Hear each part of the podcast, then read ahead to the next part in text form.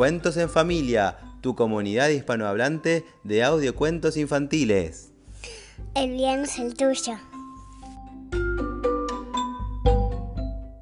Hola, les voy a contar el cuento de colores de todos los colores que fue escrito por Elsa Bornemann.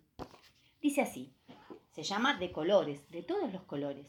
Aquí en el campo ya está todo pintado, dijo el ratoncito García, y poniendo sus pinceles y sus latitas de pintura dentro de una valija, partió para la ciudad.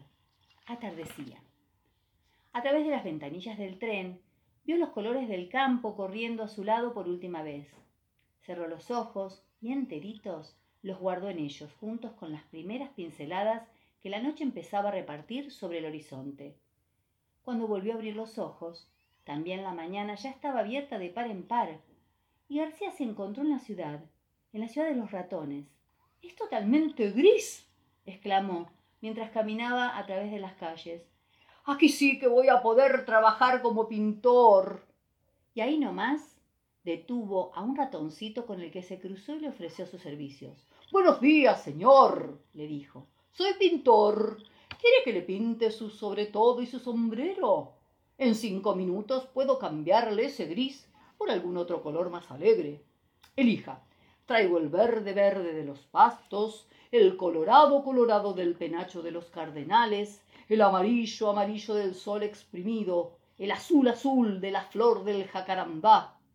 El ratoncito vestido de gris lo interrumpió enojadísimo. ¿Otro color? Está loco. Nuestra ciudad siempre fue gris, es gris y será siempre gris, como yo. Y enroscando la colita en el bastón, se alejó rápidamente. García se acercó entonces a un largo zócalo debajo del cual se abrían varias cuevas. Llamó a la primera. Una ratona con ruleros apareció de inmediato.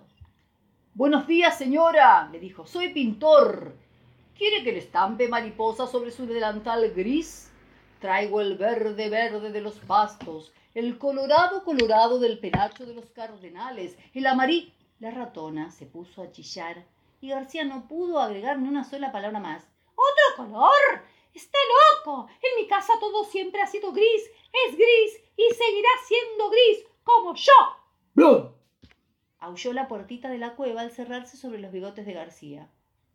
Golpeó a otra. Dos viejos ratones mellizos lo recibieron. Buenos días, señores ratones. Soy pintor. ¿Quieren que les pinte las paredes de su cueva?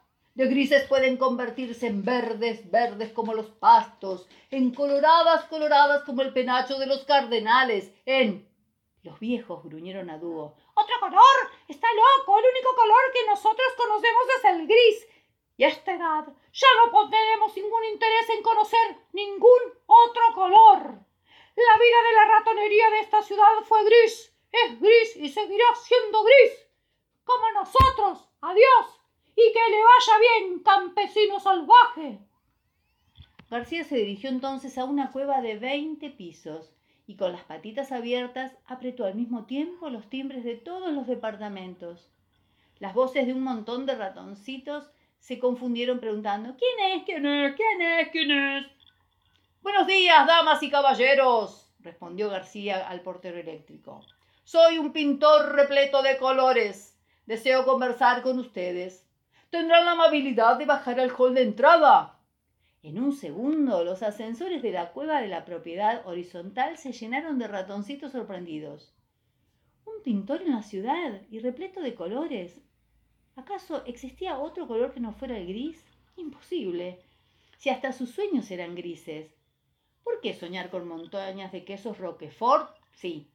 Con árboles que daban frutos de queso Gruyère? También con torres construidas con bloquecitos de queso de rayar, por supuesto, y con pistas de patinaje de queso crema helado, seguro. Pero todo en sus sueños era gris, hasta el queso camembert. Gris, gris, dale que dale con el gris. Que ojo, es un delicioso color, pero no es el único.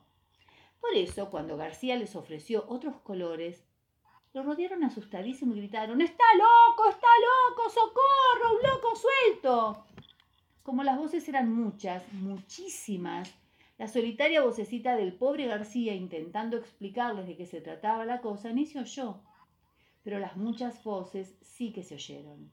Y así fue como nuestro ratón fue a parar al manicomio.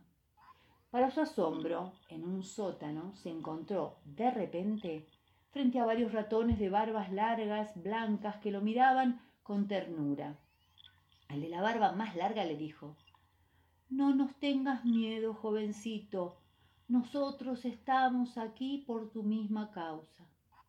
En estas latas que ves detrás de las telarañas son nuestras latas de pintura de colores, de colores de todos los colores.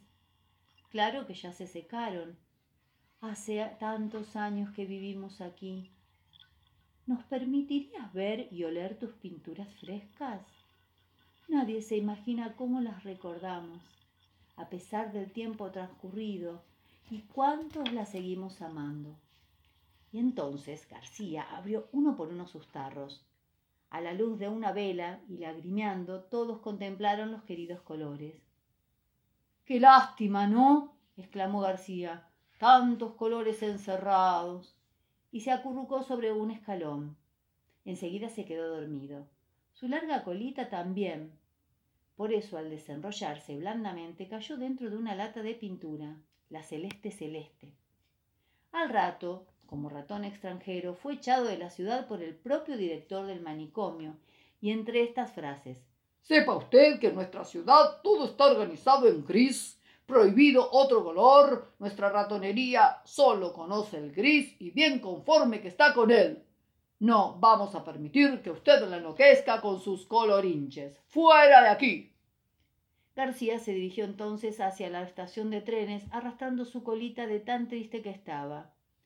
Una estela celeste se formó, entonces, a su paso. Una línea de azulejitos claros, una serpentina ondulando sobre la vereda, una nubecita caminera celeste, celeste. Atardecía. Los ratoncitos que volvían de la escuela la descubrieron. ¡Qué maravilla! gritaron a coro. ¡Otro color! ¡Otro color! Y encantados por la belleza del celeste que veían por primera vez fuera del cielo, marcharon tras García siguiendo el rastro de la pintura que su colita marcaba por las calles. La nubecita celeste y caminera subió al tren y tras ella todos los diminutos ratoncitos. En ese momento el tren partió, llevándose hacia el campo junto a García, llevándolos a todos los ratoncitos junto a García. Solo entonces el ratón pintor se dio cuenta de lo que había pasado y le tembló el corazón. Ah, es que García era tataranieto de uno de aquellos cientos de ratones que el flautista de Hamelin había encantado con su música para hacerlos desaparecer. Y ahora era él a quien seguían cientos de ratoncitos encantados con sus colores. Vaya si era importante lo que estaba sucediendo. Y debía decidir inmediato qué hacer con todos esos pequeños. Claro que como García era un ratón y no un hombre, como el famoso flautista, no tenía ni la más mínima intención de dañar a sus iguales. Enseñarles, eso es. Debo enseñarles la hermosura de cada color, pensó García, y a su lamparita de las ideas casi se le produce un cortocircuito debido a la emoción. Enseguida, pliquiti plac, se prendió totalmente. ¿Y qué idea lo iluminó? Pues la mejor, dejar que aquella multitud de inocentes ratoncitos lo acompañaran hasta el campo.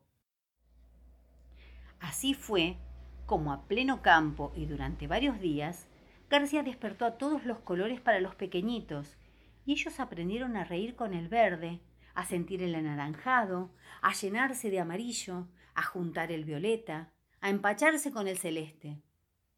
Una noche García los llevó de regreso a la ciudad gris. Antes de que los ratones grandes se levantaran, él y los chiquititos, con pinceles y latas de pintura, la recorrieron de punta a punta desparramando colores hasta aplastar el gris.